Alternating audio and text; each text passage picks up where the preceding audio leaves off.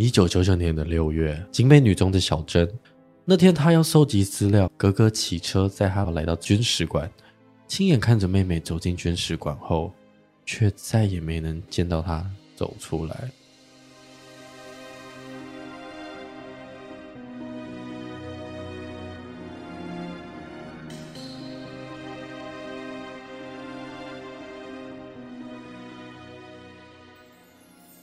大家好，我们是解压说，全台最不解压的解压说。我是 A 梦，我是阿宇。哎，这个十月我去白昼之夜哦，他每年都不同，选不同的地方。像今年是选国父纪念馆，然后因为国父纪念馆也靠近市政府嘛，所以他就会在市政府有一个展区，在国父纪念馆那个公园也到处都有展区，每个展区有不同的艺术作品或者是表演，你可以去看。像这次比较特别，就是我的现实动态有 PO 的，其实它就是在市政府的政府厅一楼有 DJ 在那边播音乐，对，大家就在那边嗨。哦、而且今年主题比较特别，是从十点放爸妈年代的 disco 歌曲，一路慢慢往前放放放放放到最新的年代，整个活动会从就是那个展区的那个展览会从十点到凌晨四点。哇哦，对，阿、啊、像我们有去看国父纪念馆那边也有什么操兵训练，反正可以去看我们现实动态，几乎都会 PO。我觉得还不错，因为当初也有朋友约我说要去白昼之夜，可是因为时间刚好蛮尴尬，我没办法去参与，所以就只有 Amo 你去。对，他这其实从去年到前年都有办过，然后都蛮有名。有时候展览会是像去年前年，它是南港展览馆有一个展区，士林也会有一个展区。哇哦，它就是一个一群艺术家集合的一个展览。希望我明年能够参与这样子。对，那大家能够听前言就能知道说。这一起社会案件呢，是一个疑似失踪案嘛？但殊不知呢，这个案件改变了当时大家对军人的印象。这个社会案件其实好像在我们爸妈那个年代蛮有名的，因为毕竟发生的时间是在一九九九年。那我为大家带来这起军史馆郭庆和性侵案。时间呢，要到一九九九年的六月十九号，景美女中二年级十七岁的小珍，那因为刚好碰上下礼拜六月二十一号是要期末考，所以有军训课的报告要拍照，所以他就来到军史馆找资料。那哥哥呢，就跟他约好在一个小时之后来接他，因为哥哥想要骑车到附近呢去买录音带。可是因为去买的过程刚好碰到下雨，所以他就没有买，所以就先回来军史馆等小珍。可是这个过程其实不到二十分钟，结果一小时之后，小珍没有出现，他就想说：“嗯，不是讲好说一个小时要在门口见吗？怎么没有人？”所以哥哥就去问了在当天执勤的军人。可是这个执勤的军人说：“没有啊，没有看到人，里面没有人。可是因为哥哥穿着拖鞋，他想说也不好意思进去，毕竟军史馆是一个比较严肃的地方，所以哥哥就继续在门口等，又等了一个小时。哥哥就觉得很怪，所以又进去再问了一次。军人就说：不然你自己进来找。结果。”他真的进去看了一轮之后，真的只有执勤的军人在里面，一个人都没有，所以没有等到小珍的哥哥，也只好先回家。结果哥哥回家之后，妈妈就问说：“哎，啊，小珍怎么没有跟你一起回来？”哥哥就说：“哦，他以为是小珍自己偷跑出去找朋友，但到了晚上迟迟都没有消息，直到凌晨十二点。”家人只好先报警失踪。一开始的侦办方向，警方呢先是从离开军使馆的动向去调查。他想说，先了解一下小珍的人际关系。在学校呢，他的功课不错，他也担任的数学小老师。他个性随和，但基本上发脾气也不好惹。可是你要想，一个高中生的生活环境。那、啊、不就家里跟学校，而且他还会特别为了功课去捐使馆。我觉得他是一个很认真的人。可是没办法，因为功课要求要他拍照，所以他必须去。那也有想说，哎，是不是因为课业压力太大，所以翘家跟同学翘课出去？之后，警方就刊登寻人启事，陆续呢就有人提供线索，那自然而然也有假消息。但是这么多假消息当中，有一个电话，有一通电话说有看到长得像小珍的人在淡水被人掳走，所以警察一开始的侦办方向呢，就是从掳人勒索开始着手。但是小珍家经济普通，不是什么有钱人家。爸爸是做司机，妈妈是做衣服加工，那家里就三个小孩子，经济状况是普通。选择勒索的对象会有点太过牵强。然后过几天呢，都没有勒赎电话，就认为提供掳走消息的这通电话是为了要骗小珍家人的钱。因为在电话里面，那个人说，就是提供线索的人说：“我知道人在哪里，你要给我二十万，我再告诉你人在哪。”没品哦。对啊，赚这种钱，就跟你就像我们做很多社会案件，缺钱人骗子很多，那相对的，他就觉得说我可以利用这样子的假消息骗到一点钱。二十万在那个年代，他也很敢开，我操，真的是很没品，真没品。但是因为警方就确定说，哎。他毕竟小珍跟淡水是没有地缘关系的哦，啊，又加上他又一直要求他想要现金，所以确定呢这个其实是假消息。而且军使馆又不在淡水，对啊，就不是在那远呢。而且小珍也不住那啊，所以就确定说只是误导侦办方向的一个诈骗电话。所以警方又重新厘清侦办方向之后呢，小珍呢竟然是最后出现在军使馆。那就从头到军使馆里面去调查，小珍有没有离开军使馆。第一时间，其实大家没有怀疑军使馆，是因为里面呢有保家卫国的卫兵，应该是最安全的地方，自然不会怀疑，也就会认为说是发生在外面。警察就到军使馆里面去调查嘛，想说要找小珍的相关线索。但军使馆却以不是开放时间为理由，拒绝警方进入。几天之后，警察和家属来到这里，想要再来搜查，想要调阅当天的监视器。那你知道那个年代用的是卡式录影带，馆方就说：“哦，白天没有录影，晚上才有录影。”后来又改口说，那一天是端午的连续假期，所以那三天没有录影。就交不出监视器录影带，但很奇怪，这么多天的录影带都正常，就唯独小珍失踪的两天录影带交不出来，很奇怪。那因为警方和家属一直要求，一直要求，所以军使馆逼不得已提供了录影带，但这个录影带连小珍进来军使馆的画面都没有。结果一看，才发现这个录影带是拿了上个月五月十九号的录影带，他故意贴上自己手写的日期，改成了是六月十九号。他竟然拿了旧的袋子来交差，感觉就更奇怪。为什么？为什么要拿旧的袋子？他明显就是想要隐藏什么。那找不到袋子，那我们就找当天在执勤的守卫军人来看一下他们的勤务表，到底有谁嘛？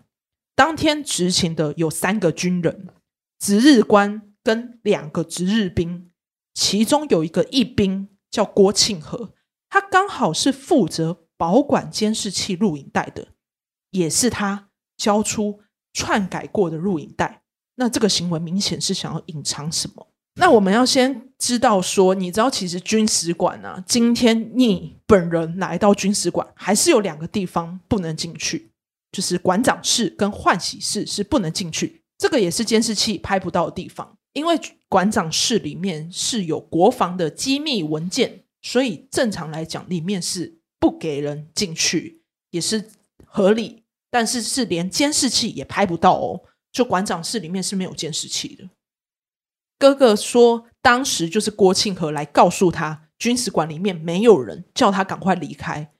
可是那时候哥哥也有发现。郭庆和身上是没有穿着军服的。照理来讲，执勤的时候应该要穿着军服，但当天国庆和却没有穿。那军方呢就不给搜查嘛？在一九九九年的台湾，军法尚未移交给司法管辖，所以军人如果犯法，就是交由军法来判决。那军方第一时间就是不给警察带走郭庆和，所以警方就无奈嘛，只好。在军使馆里面直接找来当天三个值班的人，那郭庆和和其他两个人来调查，而为了要知道当天穿的服装要给哥哥指认，所以警方就要求郭庆和换衣服。但是郭庆和换衣服的态度很扭捏，他想要隐瞒什么？因为郭庆和那时候他衣服上是有鞋印的痕迹。就是因为小珍她穿的是球鞋，所以就更怀疑郭庆和。那这时候呢，他说：“哦，我想要跑去厕所换衣服。”但警方就猜想说，他是不是身上有伤口，所以不想给人看见，就继续追问。只是要你换上上衣，为什么不能换？大家都是男生。郭庆和就只好把衣服换下来，果然就看到了胸口前有抓痕。警方就继续逼问说：“这明显是人抓伤的，是不是你？”郭庆和当下腿软说：“不是，是因为擦枪的时候，因为枪的准心没弄好，划到。”警方不信，他说：“不可能会划到这么多条。”那这样的追问导致郭庆和整个人非常慌张，他紧张到没办法正常说话。就再继续追问下去之后，郭庆和承认了。他说：“对，确实是他。那我们要知道说，那小珍现在人到底在哪里吗？遗憾的是，郭庆和说他用垃圾袋把它装起来，丢到板桥公园的马路旁的停车位。警方呢就顺着他说的位置，结果就真的在草丛里面找到了用垃圾袋捆绑的尸体。打开呢，确实是小珍被胶带捆绑的样子。”惨不忍睹。奇怪的是，郭庆和他其实是一个来了一年的新兵，他却可以在军史馆里面做这件事情，没人发现。那这件事呢，就影响了人民对军人的印象。本该是保家卫国的卫兵，却是会性侵杀害人民的恐怖杀人犯，对国军社会失去了安全和信心。就算抓到了犯人，最根本的原因就是军法管理上的问题。那军方其实一开始的动作也很奇怪，你知道，第一时间确定是郭庆和，军方不让警察带走人哦，他是直到早上七点才让警察带郭庆和去调查。可是军方这边的动作，他是先开记者会发布命案的消息，就是他优先用记者会。跟社会大众说：“哦，我们这里发生了命案。那案发的地点在馆长室。馆长呢，他就亲自在记者会非常清楚的交代了。因为端午连假三天，他在二十一号上班的时候就有看到角落里有毛发。那洗手台的水管被踢断，他想要调阅监视器，发现袋子的内容不对，就有询问郭庆和。”但是郭庆和就回答说他不知道啊，所以他最后处理的方式是将郭庆和送到勤务指挥部看管之后，就叫人打扫馆长室。但奇怪的是，还没有破案的时候，警方第一时间询问馆长，他的态度却是说，身为长官，在所有事证尚未明朗之前，不能怀疑部署，所以也不方便向外反映。就会让人觉得奇怪，军方的馆长到底是想要掩盖什么？但是因为已经清理过了馆长室，导致第一现场已经被破坏，已经无法搜证。这个行为导致所有军史馆的管理问题都要重新调整。才发现呢，原来当天执勤的人睡觉、喝酒、溜班、请假，看到在这里的军纪松散。就根据呢国防部的监察处调查，值日官当天喝酒，喝完呢，他就擅自离手。那另外一个执勤的上兵也没有在巡守，在看电视睡觉。奇怪的是，这两个人都没有被军方调查人员列为证人或者是嫌疑人。我这样听起来，我觉得可能军方就是要帮他们盖掉这个新闻。那一天的案发经过，其实郭庆和是负责监视器、录影带和钥匙。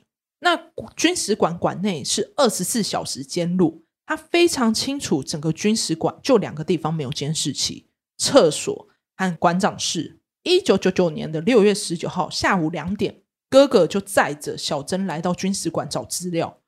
那小珍他为了要交一篇关于军事武器的期末报告，所以他跟他哥哥就约好呢，在三点的时候在门口见面。在小珍进入之后呢，郭庆和就看到了小珍一个人，所以产生邪念，向小珍主动攀谈，关心呢，啊，你是要找什么资料？主动呢，要小珍跟他上到三楼，在三楼的兵技馆参观的时候，小珍就不疑有他嘛，那就跟着郭庆和来到馆长室，结果一瞬间。郭庆和就从背后抱住他，小珍奋力挣扎，逃到了馆长室的厕所，但仍敌不过郭庆和。毕竟你要想，一个大男人压制一个高中生，绝对绰绰有余啊！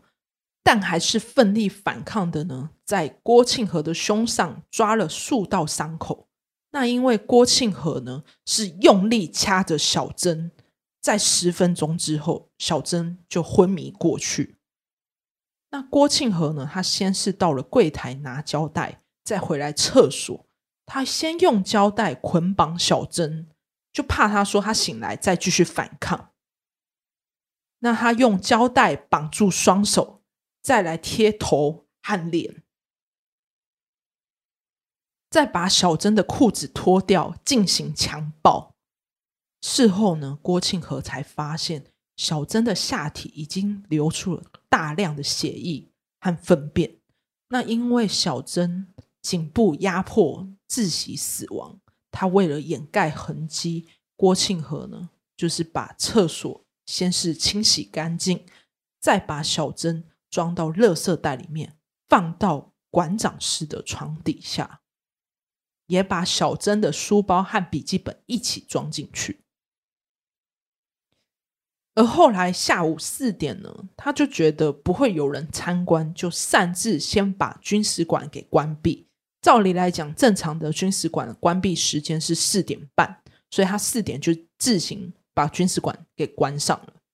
隔天呢，郭庆和还租车跟同胞到南部去过端午连假，过完年假之后才要继续回来处理掉小珍。但是你要想。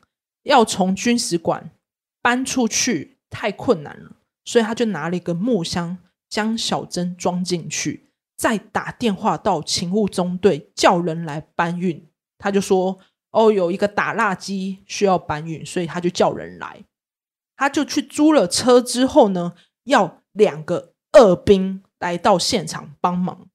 但二兵那时候就觉得东西很重，就有询问说。郭庆和里面这个东西是什么？郭庆和就说，这是机密书籍和报废的枪，所以二兵就不打开，就不开箱确认了。然后郭庆和呢，就顺利的把尸体载到了板桥公园旁边的停车格，弃尸路边。这样，但这个事件最多人在讨论的就是，到底有没有共犯？因为你要想。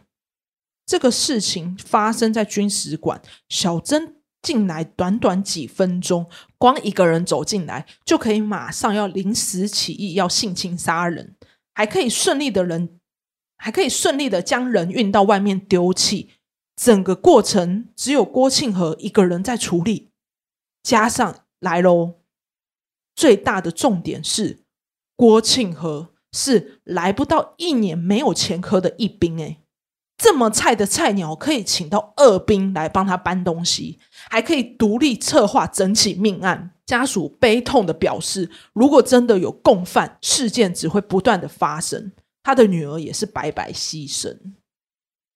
那这起案件是最大的疑点吗？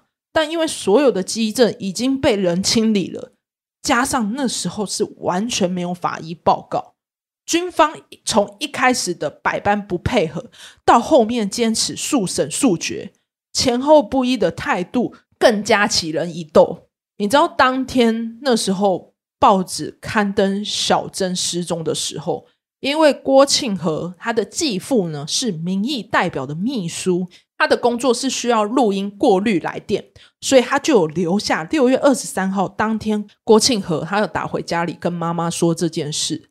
那录音档里面郭庆和就说他们都在睡觉，所以那三天都没有录影。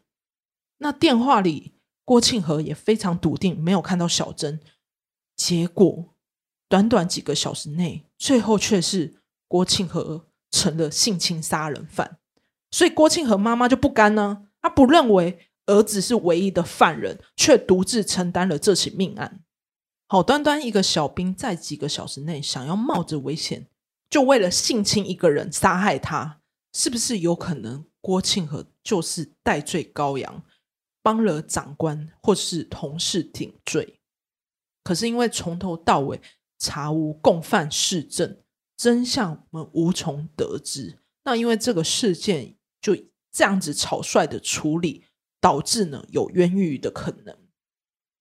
后续处分：一九九九年六月二十四号，将郭庆和依法侦办。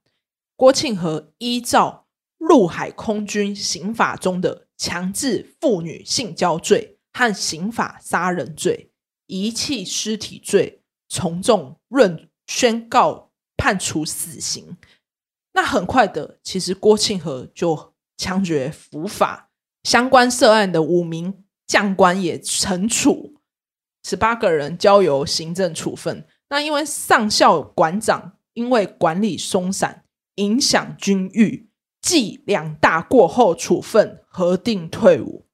这个事件，国防部为了平定民心嘛，所以他速审速核速决。在两个月内就这样枪决了郭庆和，那就是后来因为洪仲丘事件，就是这非常有名的洪仲秋事件，在二零一四年军法就移交给司法，所以军事审判法修法之后呢，只要涉犯军刑法、抗命、逃亡等事件，所有都正式移交给普通法院给审理。那我有看到一个网友留言说。他认为法律最不应该做的事情就是轻判，而军方最不该做的事情就是掩盖。我觉得这个结论很好，因为毕竟法治本来就是公道自在人心嘛。那我们当年的那个规定跟那个背景来讲，他们就是因为是军法，所以他们很快就解决掉。但实际上，真正的犯人真的只有郭庆和吗？就是这个是很大的疑问啊，就也是整个事件最多人在想的，怎么可能只有他一个人犯案？这一集呢，军史馆社会案件就分享到这。那记得去我们解压说 IG 立 IP 点 TLK 追踪，那也可以到我们收听的各大平台留言、评分、按赞啊！想跟我们聊天的呢，那欢迎都知道我们小盒子跟我们聊天啦。好，那。这一集就到这，我是阿鱼，我是 A 梦，下集见，拜拜，拜拜。